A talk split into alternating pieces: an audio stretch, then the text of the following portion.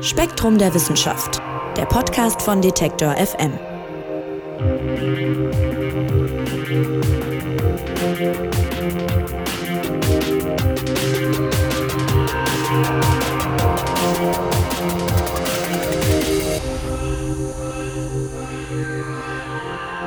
Hallo und herzlich willkommen hier beim Spektrum Podcast. Mein Name ist Marc Zimmer und ich freue mich, dass ihr wieder dabei seid, wenn sich bei uns hier heute alles um das Thema Liebe dreht.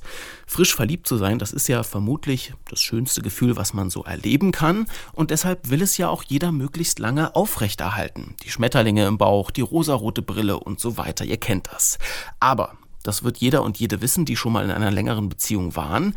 Liebe wird mit der Zeit nicht unbedingt einfacher. Kein Wunder, wenn so die erste Verliebtheit dem Alltag weicht, dann wird's für viele Paare eben oft schwierig.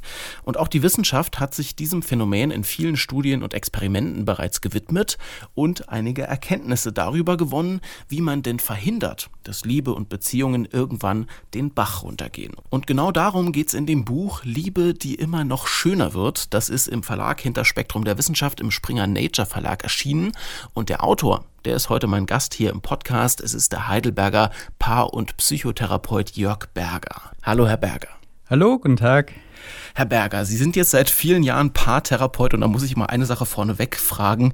Glaubt man da noch so an die große lebenslange Liebe oder ist man da eher aus der Berufspraxis ernüchtert? Ja, auf jeden Fall. Die Paartherapie, die hat meinen Glauben an die Liebe eher gestärkt. Ich empfinde sogar so eine richtige Ehrfurcht vor Liebesbeziehungen, wenn so ein Paar in meinem Raum sitzt, weil Liebespartner oft die Antwort auf Lebensfragen sind, die schon so früh in der Kindheit entstanden sind und weil Liebesbeziehungen eine Charakterschule sind, aber auch gleichzeitig der Ort, wo Menschen eine sehr tiefe Annahme und Unterstützung erfahren. Und deswegen sind auch viele Paare bereit, für eine Beziehung zu kämpfen, wenn es ihnen mal schlecht geht und auch in der Krise durchzuhalten und das so zu erleben, das erfüllt mich immer mal wieder mit Ehrfurcht. Ehrfurcht vor der Liebe, sagen Sie, okay. Äh, in Ihrem Buch tragen Sie jetzt wissenschaftliche Erkenntnisse zu den verschiedensten Aspekten, kann man sagen, von Liebe und Paarbeziehungen zusammen. Und äh, wir wollen uns heute auf den Aspekt Kommunikation konzentrieren. Und zwar hier speziell auf das Einfühlungsvermögen. Warum ist denn gerade das aus Ihrer Sicht wichtig? Es gibt eine enge statistische Beziehung zwischen dem Einfühlungsvermögen und dem Glück, das Paare angeben in ihrer Beziehung. Mhm. Man kann die Einfüllung vielleicht mit dem Öl im Motor vergleichen. Das Öl lässt den Motor besser und leichter laufen und es schützt auch vor Reibungsschäden. Und äh, durch das Öl läuft der Motor auch bei hohen Drehzahlen gut.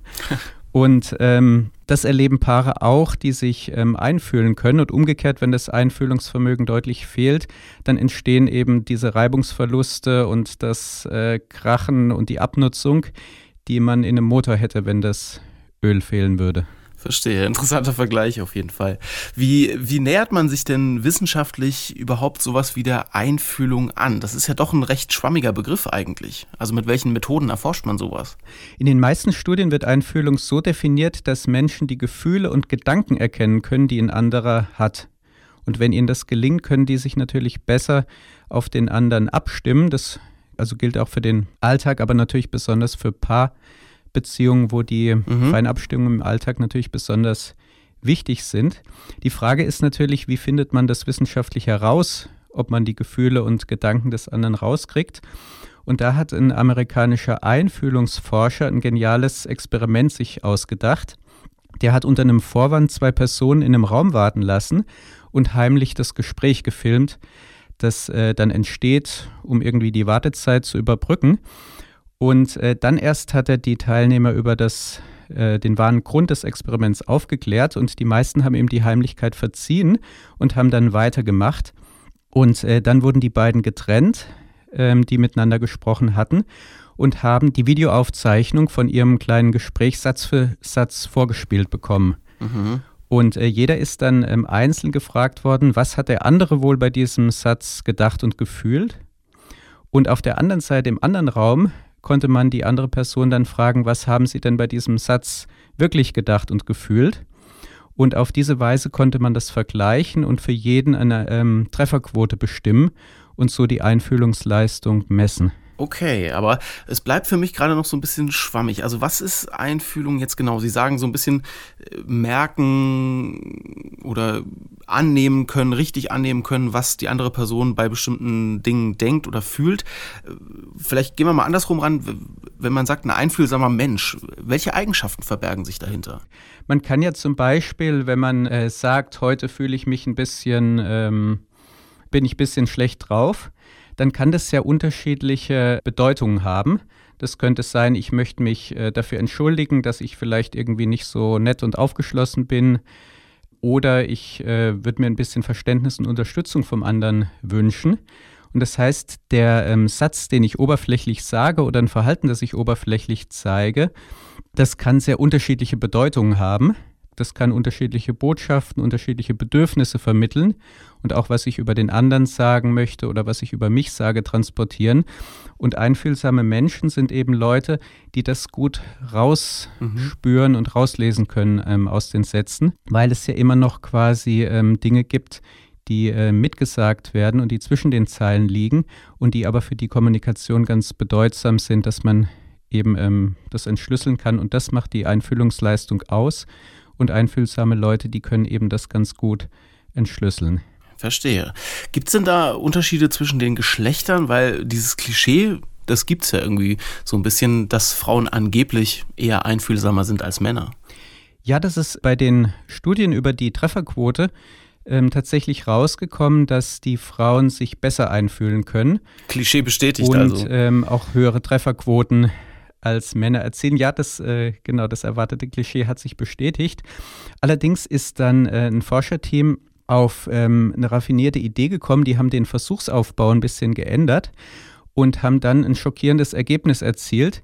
Die haben nämlich ähm, die Versuchsperson dafür bezahlt mit einer kleinen Geldsumme für jeden richtigen Treffer. Und äh, unter dieser Versuchsbedingung haben die Männer gleichgezogen mit den Frauen und die gleiche Trefferquote erzielt. Das ist natürlich für unser Geschlecht ein peinliches ähm, Ergebnis. Man kann sagen, okay, dann müssen die Frauen halt ihren Partner bezahlen fürs Zuhören, dann ist er genauso gut wie die beste Freundin.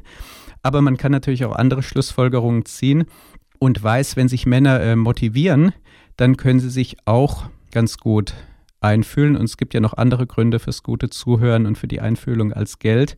Männer können das durchaus, das ist jetzt kein angeborener Defekt oder irgendwie ein krasser Übungsmangel sondern ähm, es ist zu einem guten Teil auch eine Motivationsfrage und eben die Bereitschaft, den anderen zu verstehen. Jetzt haben wir so ein bisschen gehört, was Einfühlungsvermögen ist und dass das wichtig ist für eine funktionierende Beziehung. Dafür muss man, glaube ich, kein Paartherapeut sein, um das äh, anzunehmen. Ja. Was ich wirklich erstaunlich fand bei der Lektüre Ihres Buches ist, dass man festhalten kann, selbst die einfühlsamsten Menschen liegen noch wahnsinnig oft daneben bei der Einschätzung der Gefühle von anderen Personen. Ja, das war auch für die Forscher recht äh, überraschend, dass wir eigentlich alle relativ bescheiden in der Einfühlungsleistung sind. Und die äh, besten Einfühler in der Studie, die lagen ähm, jedes zweite Mal richtig, aber eben auch jedes zweite Mal falsch. Die besten. Und die schlechtesten, äh, die besten, ja. Und die schlechtesten lagen fast immer daneben in ihrer Einschätzung. Ja, das bedeutet, es gibt viel Arbeit für Sie als Paartherapeuten. genau. Allerdings ist es in der Praxis nicht so tragisch, wie diese Befunde ähm, klingen, weil wir ja die meisten Botschaften wiederholen, äh, unter Kollegen oder in der Paarbeziehung oder bei Freundschaften. Ähm, gibt es ja immer die Möglichkeit, Dinge noch ein zweites und drittes Mal ein bisschen anders äh, zu sagen. Und wenn man es beim zweiten oder dritten Mal versteht, reicht es auch, um sich noch gut ähm, abzustimmen und verstanden zu fühlen. Allerdings äh, sieht man halt auch, in der verbesserten Einfühlung gibt es ein großes Potenzial und man kann sich ja durchaus kritische Situationen vorstellen, wo man nur eine Chance hat, was zu verstehen und ansonsten die Situation vergeigt. Mhm. Und äh, da machen natürlich diese Einfühlungsdefizite, die es bei allen gibt, aber eben bei manchen ausgeprägter und manche liegen öfter richtig, ähm, können dann doch einen großen Unterschied machen in kritischen Situationen. Allerdings. Im Buch schreiben Sie auch von einer Studie, die versucht hat, diese bisschen schwammige Einfühlungsbegrifflichkeit äh, messbar zu machen. Und das Ergebnis ist wahnsinnig paradox, nämlich je länger, und das müssen Sie, glaube ich, mal erklären, je länger eine Beziehung dauert, mhm. desto weniger gelingt es Paaren, sich ineinander einzufühlen, hat man daraus gefunden. Das ist ja genau gegenteilig zu dem, was man intuitiv vermuten würde. Wie, wie ist das zu erklären? Ja, das war auch für die Forscher sehr überraschend, als die entdeckt haben, dass jetzt äh, junge Paare eine ganz gute Trefferquote von etwa ähm, jedes dritte Mal richtig ähm, liegen schaffen und die ähm, langjährigen Paare so schlecht sind in der Einfühlung, wie wenn man zwei völlig fremde Menschen in diesen äh, Versuchungsraum ähm, zusammentreffen lässt. Das ist ja jetzt erstmal ein statistischer Zusammenhang und die Frage ist, wie interpretiert man das?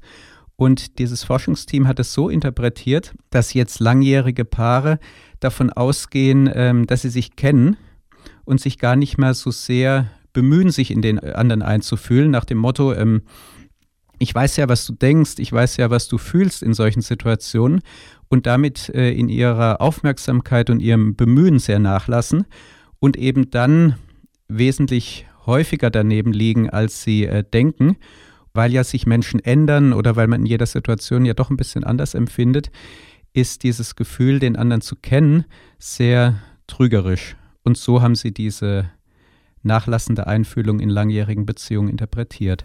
Ah ja, also es hat auch wieder so ein bisschen was mit dem, was Sie gerade schon erwähnt hatten, von dem Aspekt Motivation auch so ein bisschen zu tun, dann in langjährigen Beziehungen vielleicht. Genau, das, ja. Mhm. Ja, das deckt sich ganz gut mit dem Befund. Okay, jetzt lassen Sie uns doch mal vielleicht drauf gucken, wenn man merkt, ich merke selber gerade, rein statistisch betrachtet muss ich ja irgendwie nicht besonders gut oder zumindest verbesserungswürdig beim Einfühlungsvermögen sein. Mhm, mhm, Wenn man jetzt sagt, vielleicht bin ich da nicht so stark drin, wie kann man denn besser Gedanken und Gefühle des Partners oder der Partnerin äh, verstehen? Haben Sie mal ein paar Beispiele? Also hat die Forschung Hinweise darauf gefunden, wie sich Einfühlungsvermögen verbessern lässt? Ja, das hat das Forschungsteam äh, rund um William Ikes natürlich ähm, auch interessiert. Und sie haben begonnen, äh, Paare zu trainieren und dann eben die äh, Trefferquote nochmal gemessen und die haben ein denkbar einfaches Training sich ausgedacht. Die haben den äh, Versuchsteilnehmern einfach rückgemeldet, äh, wie es tatsächlich war. Also die haben gesagt, in diesem Videoausschnitt vermute ich mal, dass die andere das gedacht oder gefühlt hat. Mhm. Und dann haben die äh, Forscher das aufgelöst und sagen, ja, in Wirklichkeit war das so oder so. Und die Versuchspersonen haben Feedback bekommen, ob sie richtig lagen oder daneben lagen. Und dieses Feedback hat dazu geführt, dass sie sich mit der Zeit äh, gesteigert haben und haben dann ziemlich gute Einfüllungsquoten äh, bekommen und haben dann quasi 70 Prozent Trefferquote erreicht. Manchmal also deutlich mehr als die besten Einfühler ohne Training. Und das zeigt, dass man die Einfühlung doch sehr steigern kann über so ein Feedback. Und das lässt sich ja auch leicht in die Praxis ähm, umsetzen, weil man äh, in vielen Situationen kann man ja äh, den anderen fragen. Mensch, ich weiß gerade gar nicht so genau, wie du empfindest. Sag doch mal, was denkst du dir dabei oder wie hast du die Situation empfunden? Und dann hat man ja seine intuitive Einschätzung und kriegt vom anderen aber nochmal die Auflösung sozusagen, was die Gedanken dahinter waren, was die Gefühle dahinter waren. Und so ähm, schärft und schult man sein Einfühlungsvermögen und kann sich einfach über die ähm, Aufmerksamkeit und diese Rückmeldung verbessern. Und das ist auch was, wenn man jetzt mal ähm, geguckt hat, welche Leute können sich denn gut einfühlen, äh, hat man auch herausgefunden, die fragen auch erst mal nach oder machen mal eine kurze Pause in der Hoffnung, dass der andere nochmal was sagt und haben dann einfach ein bisschen mehr ähm, Anhaltspunkte und äh, dadurch auch die Möglichkeit, ihr Einfühlungsvermögen zu steigern. Hm, Im Buch formulieren Sie das so, dass Sie schreiben, die Erfolgsformel für die Einfühlung ist es nicht, beim ersten Anschein stehen zu bleiben. Das ist ja das, was Sie gerade sagten, ne? sondern sozusagen mehrere Beweggründe in Betracht zu ziehen ja. und äh, das Ganze in so einen Kontext auch zu setzen. Aber da denke ich mir jetzt wieder, das ist ja schon auch eine Frage der Kapazität, oder? Also es soll jetzt gar nicht mhm. despektierlich klingen, aber wer hat schon die Kapazitäten, in jedem Moment oder vielleicht auch in dem einen Moment, wo es gerade konkret benötigt wird, das dann auch abzurufen. Man ist ja selber auch mit anderen Dingen manchmal beschäftigt. Ja, das stimmt. Die Einfühlung, die äh, kostet einfach eine Aufmerksamkeit und auch eine gedankliche und emotionale Kraft. Und äh, wenn ich da Paare begleite, wo die Einfühlung eine Rolle spielt in der Paartherapie, da werbe ich auch für barmherzige Lösungen. so dass jeder mal sagen kann, Schatz, ich glaube, ich bin im Moment kein guter Zuhörer. Ist es okay für dich? Und dann kann man beim anderen die Erwartung senken, wirklich äh, gut verstanden oder ein, eine Einfühlungsleistung zu kriegen. Oder man kann dann auch vorschlagen, Mensch, ähm, oder ist es so wichtig, was du mir erzählen willst, dass wir einfach auf einen ähm, Moment warten, wo ich mal äh, konzentriert und ausgeruht bin. Und dadurch hat man auch die Möglichkeit äh, zu signalisieren, bin ich jetzt gerade irgendwie ein aufmerksamer Zuhörer, der was mitkriegt, Oder ähm, kriege ich halt nur ein bisschen mit und in manchen entspannten Situationen braucht man ja auch keinen super einfühlsamen und super aufmerksamen Partner. Das ist dann okay, wenn man mal ein bisschen müde zuhört oder noch zehn andere Sachen im Kopf hat.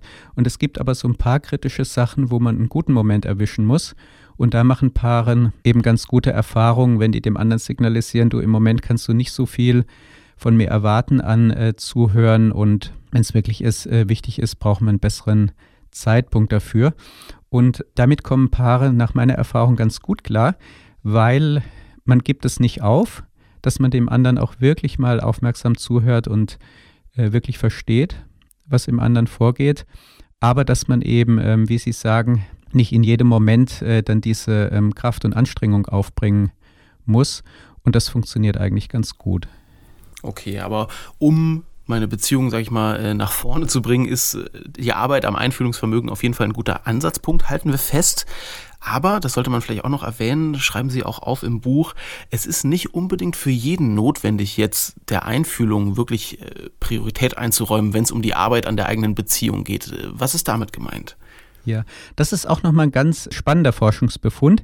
Als Paartherapeut und äh, Ratgeberautor lebe ich natürlich davon, dass manche Leute auch in ihrer Beziehung arbeiten ähm, wollen und manche müssen es auch in kritischen Situationen. Mhm. Aber man weiß auch aus der Forschung, es ist überhaupt nicht für jedes Paar nötig, irgendwie ein großartiges Einfühlungsvermögen zu finden. Manche sind einfach auch so ganz glücklich damit. Es gibt ja Paare, denen unkomplizierte Liebesbeziehungen wichtig sind, wo sie Spaß miteinander haben, was auf die Beine stellen, ähm, Dinge erleben.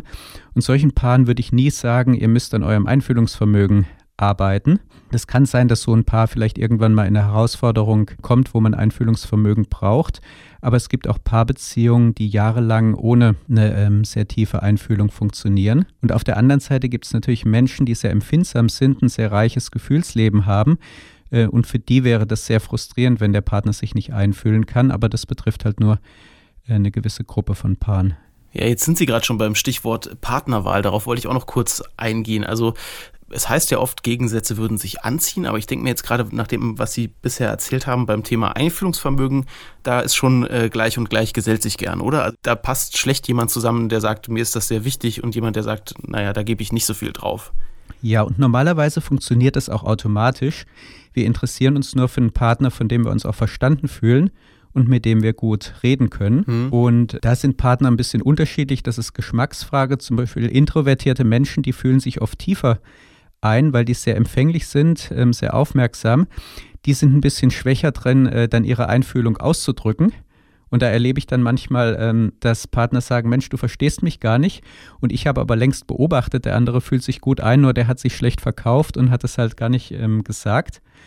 Und Extravertierte, die gehen oft nicht ganz so tief mit der Einfühlung, ähm, zeigen aber die Einfühlung intensiver und man fühlt sich trotzdem ganz wohl und verstanden, auch ähm, wenn die vielleicht jetzt die Einfühlungsfühler nicht in jede Tiefe gehen lassen.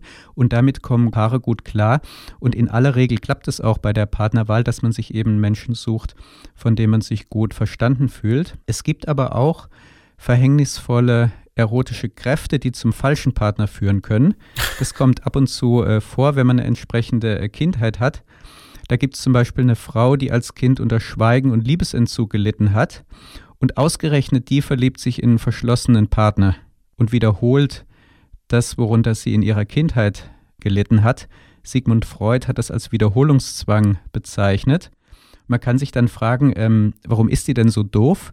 Jetzt hat die doch als Kind darunter gelitten, dass jemand äh, sich eingeegelt und zurückgezogen hat, kalt und distanziert war. Warum braucht die das in ihrer Paarbeziehung?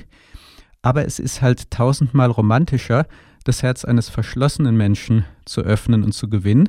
Und davon lebt ja Literatur und Filme, dass es zum Beispiel ähm, durch Liebe gelingt, so einen ganz äh, verschlossenen Einzelgänger für die Welt und für die Liebe ähm, zu öffnen.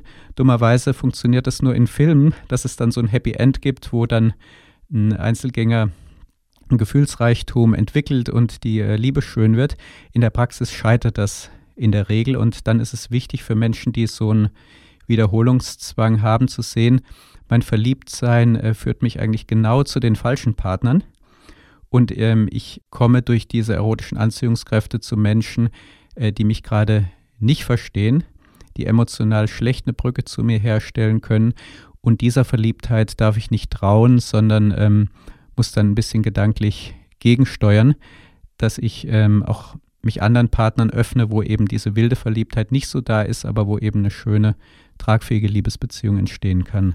Aha. Spannend, da muss ich gerade nochmal nachfragen. Also Sie als Paartherapeut würden sagen, so dieses Erzählmuster, was man aus ähm, Literatur und Film, Musik auch oft kennt, ja. dass sozusagen Menschen die, was Kommunikation und auch Bedürfnisse angeht, irgendwie nicht zusammenpassen, dass die sich dann doch noch finden, weil der eine oder die eine sich total ändert und sich auf die anderen einstellt. Das ist nicht das, was Ihre Erfahrung aus der Praxis sagt. Nee, in aller aller Regel funktioniert das nicht. Hm. Wenn es funktionieren würde, bräuchte es vielleicht die Filme nicht, ja. weil die ja quasi diese Fantasiewelten ähm, schaffen, die man im normalen Alltag ähm, nicht erlebt. Man, man findet natürlich zu allem auch Ausnahmen, wo das tatsächlich mal passiert. Solche Geschichten kriege ich auch ab und zu erzählt, aber in aller Regel ist es so, dass ein verschlossener Mensch sich ähm, am Anfang der Beziehung ein bisschen öffnen kann im Zauber des Verliebtseins, aber im Alltag dann schnell auf seine gewohnten Muster zurückfällt.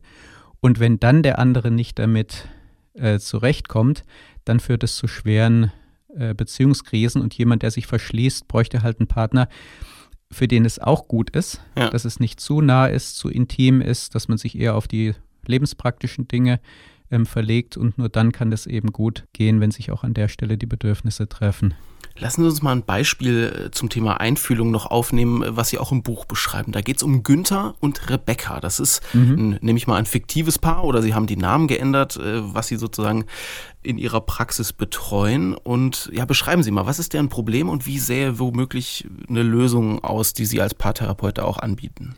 Ja, in diesem Beispiel haben sich zwei ähm, sehr gegensätzliche Partner zusammen gefunden. Günther, und der Name ist natürlich wirklich geändert, ist ein ganz robuster, leistungsfähiger Mann, der viel bewegen kann im Leben, übernimmt viel Verantwortung im Beruf, aber auch im Privatleben. Und Rebecca ist sehr gefühlvoll und auch emotional sehr verletzlich. Und in den ähm, ersten Begegnungen, bei den ersten Dates, ist das natürlich ein Dreamteam, weil er hat die Stärke und Power und Gestaltungskraft und sie steuert eben das Gefühl und die Zartheit bei. Und sowas kann natürlich ganz intensiv sein. Und die haben auch gemerkt, wenn die jetzt so ein Paar-zu-Paar-Treffen haben mit einem anderen Paar, ergänzen die sich unheimlich gut, weil die ja quasi das ganze Spektrum des Menschseins äh, so abdecken auf der Ebene. Aber im Alltag äh, leben die beiden am Rande des Abgrunds, weil die Rebecca für den äh, Günther natürlich immer ein Klotz am Bein ist mit diesen ganzen Gefühlskomplikationen, die so viel Zeit, Gespräch und Energie kosten und dann eben seine Gestaltungskraft hemmen. Und äh, der Günther fühlt sich natürlich immer wie so ein Elefant im Porzellanladen. Und umgekehrt hat die Rebecca den Eindruck, äh, nicht nur nicht verstanden zu werden, sondern immer von Günther an verletzlichen äh, Punkten dann auch verletzt und überfahren zu werden.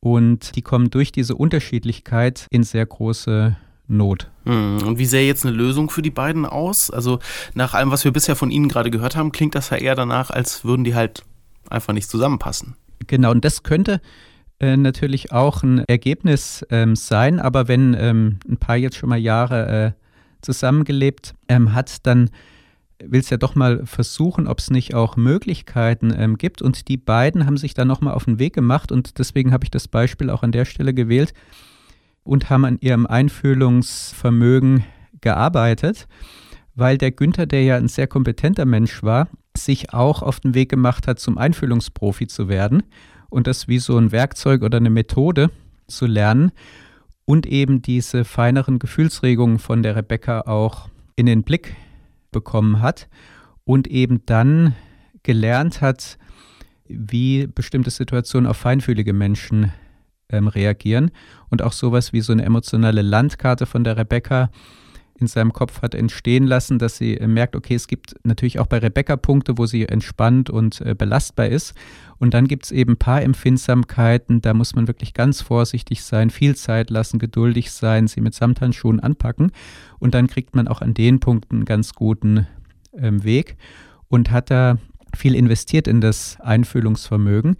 Aber auch ähm, Rebecca hat sich einfühlen gelernt, um das Verhalten von Günther nicht persönlich zu nehmen und ihre Gefühle nicht zum Maß aller Dinge zu machen, weil wenn sich Rebecca einfühlen kann, dann sieht sie auch die guten Absichten, die der Günther bei bestimmten Verhaltensweisen ähm, hat, auch wenn die ihr wehtun.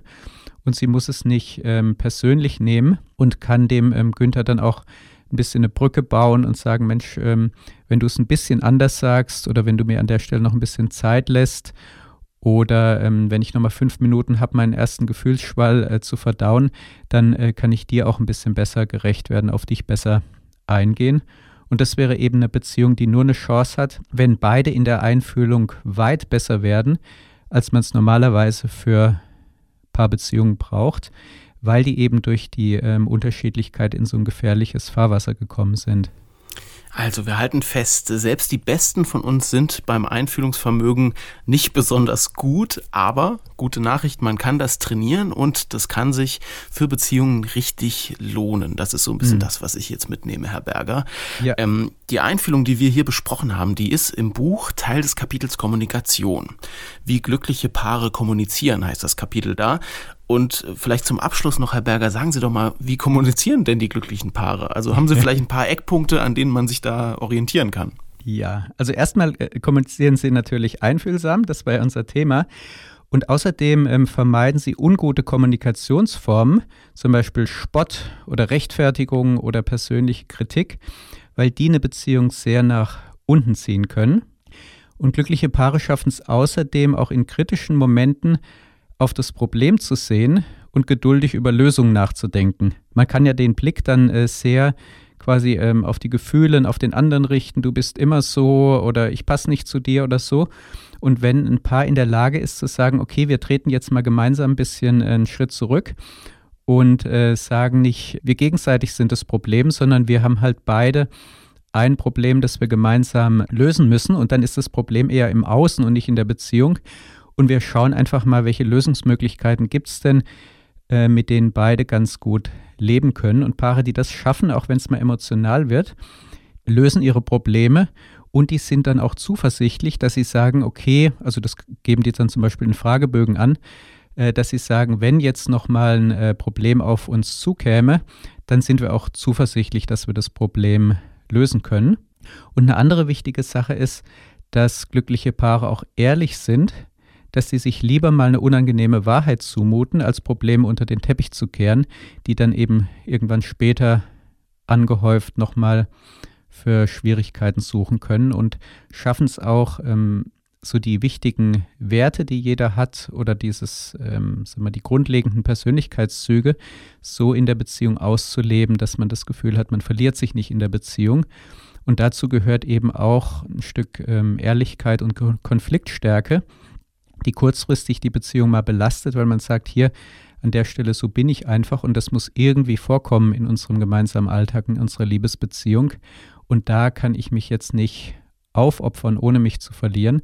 Und solche Gespräche können glückliche Paare ähm, auch führen und ähm, haben dann natürlich einen mittelfristigen Nutzen, weil sie eben die wichtigen Themen gut miteinander besprochen kriegen und dann auch manchen gefährlichen Entwicklungen, die anderen Paaren ein paar Jahre später erst um die Ohren fliegen, dann durch so ein ehrliches Gespräch auch auflösen können. Also ehrlich wert am längsten, das gilt auch für Beziehungen, sagt Paartherapeut Jörg Berger. Und alles, was wir hier besprochen haben, das stammt aus seinem Buch Liebe, die immer noch schöner wird. Und da stehen noch viel mehr Forschungsergebnisse zu Liebe und Beziehungen drin. Und ich sag danke an den Autor, vielen Dank, Herr Berger. Bitteschön und tschüss. Ja, und diesen Podcast, genau wie viele weitere Podcasts und auch die Streams von uns beim Podcast Radio Detektor FM, könnt ihr übrigens auch in unserer App hören. Dazu müsst ihr einfach im App Store oder bei Google Play nach Detektor FM suchen und die App runterladen. Ja, und das war's vom Spektrum Podcast für diese Woche schon wieder. Schön, dass ihr dabei wart. Mein Name ist Marc Zimmer. Ich sag Tschüss, bis nächste Woche und macht's gut. Spektrum der Wissenschaft, der Podcast von Detektor FM.